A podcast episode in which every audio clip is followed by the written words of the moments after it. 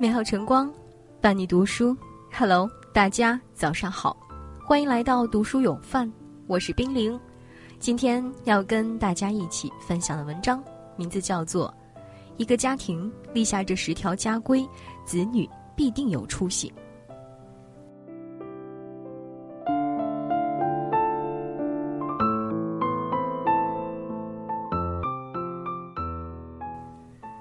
俗话说：“没有规矩不成方圆。”一个有规矩的家庭，不仅能让孩子在健康的环境中成长，更能使孩子养成良好的习惯和优秀的品质。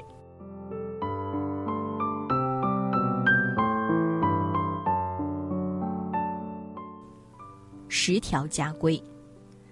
前段时间，一位日本妈妈的家规就刷爆了朋友圈。这位妈妈的两个孩子不仅成绩优异。待人接物也非常得体。我今天整理了这十条家规，希望家长们能够有所借鉴。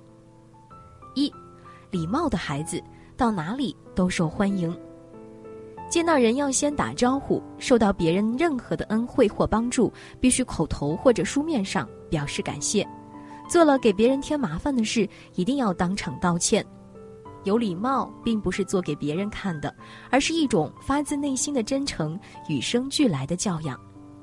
无论是感谢还是抱歉，让别人感受到你真实的想法，比一万句解释都更有用。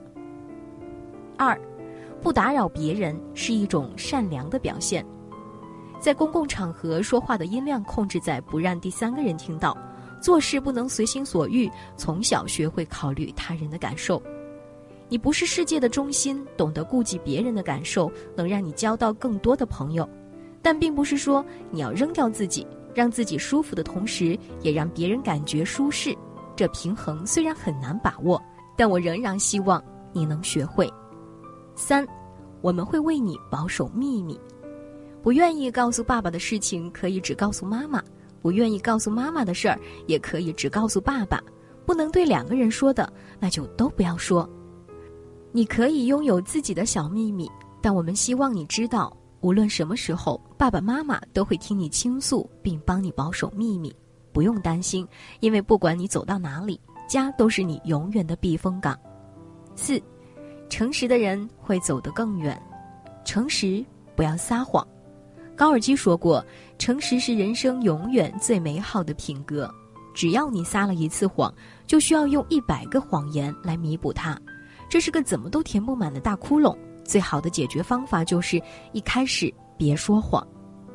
五，暴力不能解决问题，不打架，但如果无法避免，不许使用工具和牙齿，也不要攻击对方面部。除此之外，妈妈希望你能打赢。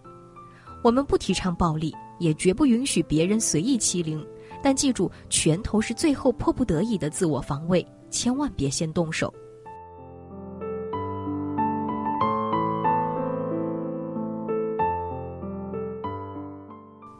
六，拾金不昧，掉地上的硬币可以拿回家积攒起来，但是钱包不能据为己有。自己的东西看好，别人的东西不要。通过劳动获得的财富才是最宝贵的，不劳而获只会被别人唾弃。七，心怀感恩，别人真诚款待你吃东西，你不喜欢的话可以说我吃饱了，但是绝对不能说很难吃。请不要践踏别人的好意，哪怕你不喜欢，也别当下给别人难堪。心怀感恩的人才能受到尊敬和善待。八，浪费是可耻的行为。任何食物都是有生命的，不能想吃就吃，想扔就扔。你在大鱼大肉之时，世界上还有很多孩子都吃不饱饭。每一粒粮食都来之不易，按需取食，不要枉费农民伯伯的辛勤劳作。九。攀比不能让你更优秀，不用刻意和别人比较。每个人的名字、长相各不相同，每个人都是独一无二的，所以才丰富有趣，人生才会多彩。这是教育孩子，也是告诫家长：攀比除了让孩子更加自卑或是自负，其他什么效果都达不到。世界上没有相同的两片叶子，更没有相同的人。发现孩子身上的闪光点更加重要。十。生命比什么都重要。感到有危险和有必要的时候，任何规矩都不用去遵守，因为生命比什么都重要。教会孩子规矩，并不是让他墨守成规，学会保护自己比什么都重要。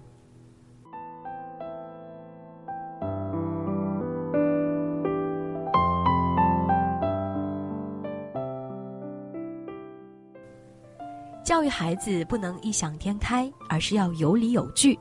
这位妈妈的十条家规值得每一位家长学习，但是家规并不是只针对孩子，家长也应该做到这几点，才能真正的让这十条家规起到好的作用。一、奖罚分明，制定规则就应该有相应的奖罚制度，这样才能让孩子更好的去遵守家规。但奖罚都不能太过，应该针对性的、有条件的让孩子慢慢的适应。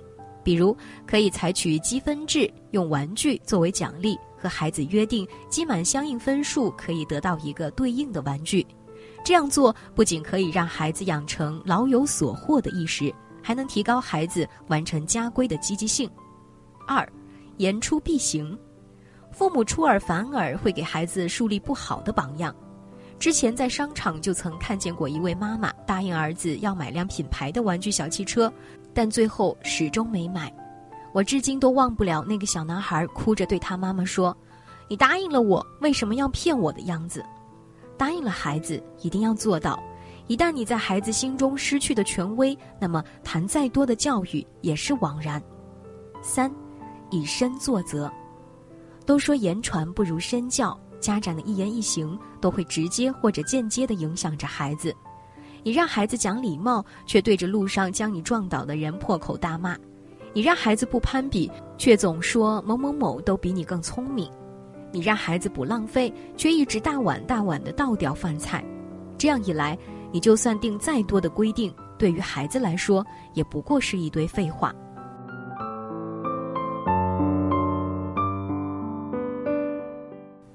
俞敏洪说。如果家庭是一台复印机，父母是原件，孩子就是复印件。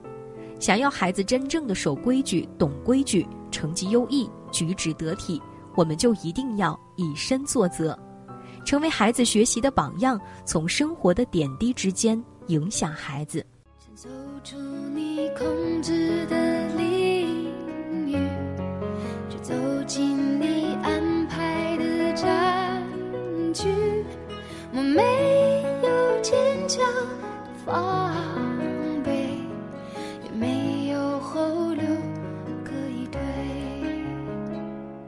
想逃离你布下的陷阱，却陷入了另一个困境。我没有决定输赢的。勇气，也没有逃脱的幸运。我想